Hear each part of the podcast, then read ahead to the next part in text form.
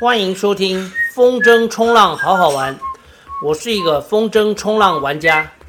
这个节目是用来分享好好玩的风筝冲浪运动，以及我生活当中的小故事。节目每周更新一集，花花对不对？花花，对，花花好乖。大家好，录制这一集的时间是二月二日星期四。连续二十天没有下水，今天终于去了一趟下福，也就是林口发电厂。刚到的时候，搅局王正要收工上岸，一见到我，劈头就问：“你怎么这么久都没有看到你？”我愣了两秒钟，缓缓地说出：“天气冷啊。”没错，我就是怕冷，尤其是怕冷冷的水边，因为会起荨麻疹。这个故事以前讲过很多次了。这里就不再赘述。走下沙滩一看，满满的风飞沙，这应该是五米到七米的风吧。正当这样想着，瞥见一旁的李班长。李班长是风浪板玩家，风浪板资历应该有三四十年。他绑好了四点七的帆，正准备要下水。这是第二趟。我跟李班长聊了一下，班长说，本来第一趟下五点零。但阵风来的时候会 over，所以上来换小一点的帆。风浪板也是跟风筝一样，大风用小帆，小风用大帆。我们是大风用小筝，小风用大筝。如果海边没有已经下过水的玩家，可以参考这一天的风应该适合多大的风筝，也可以问问风浪板玩家换算的公式。大概就是风浪板的帆乘以二，所以如果班长用五点零，那我应该就是十。那现在班长用四点七，我应该就是用九。不过因为玩单向板，所以我可以小一些。我习惯的换算方式会是乘以二之后再减二，这样会比较刚好。这是避免风筝的拉力太大，玩不到浪。所以四点七乘以二减二之后。大概就是七左右。后来阿华哥也来了，他用六米，我用七米。虽然二十天没有下水，但是一上板，玩家魂立刻上升。今天下浮浪不小，但是我一次 chicken jibe 都没有用过。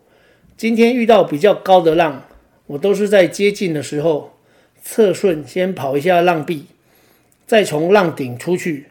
这一招在出海过浪的时候很好用，就是板子头要转向侧顺的时机要抓准，不然会快速的借浪跳起来，非自愿的跳，也可以说是被跳起来。化筝的时机也需要配合好，这一招基本功才能使得出来。就在连续过了两三道浪之后，没有掉板，我被自己感动了一下。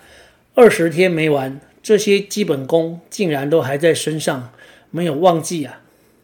虽然海边是十四度，已经比之前寒流高很多，但我玩了半个小时，还是冻僵了手，决定上岸先休息一下。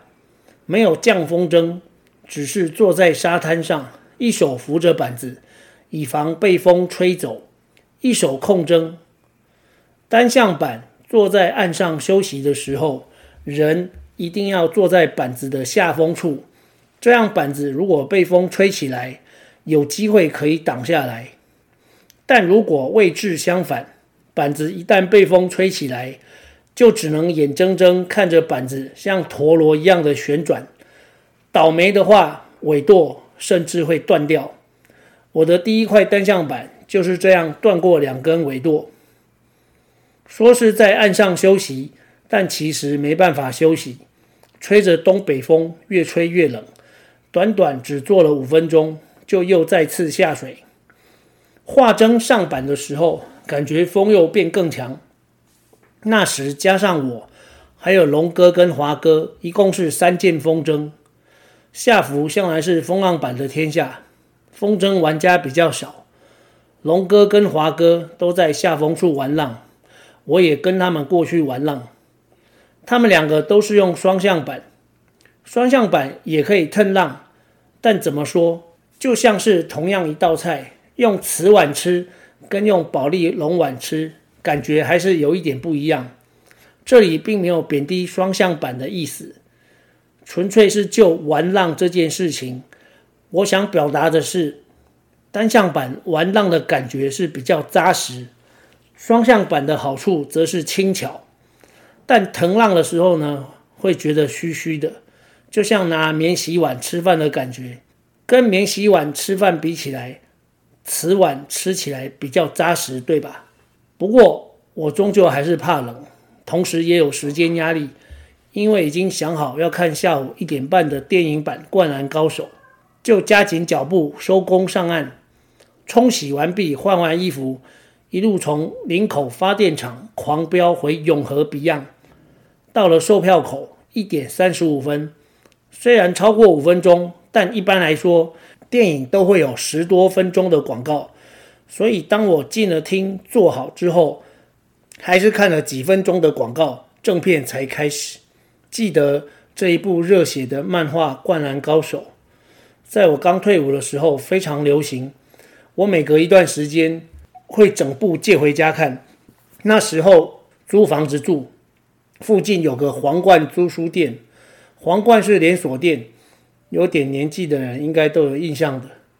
看电影的时候，也顺便勾起了许多年轻时的回忆。井上雄彦说过：“人生的主角是自己，一定要有梦想啊！”这一集就分享到这边，我们下集再见。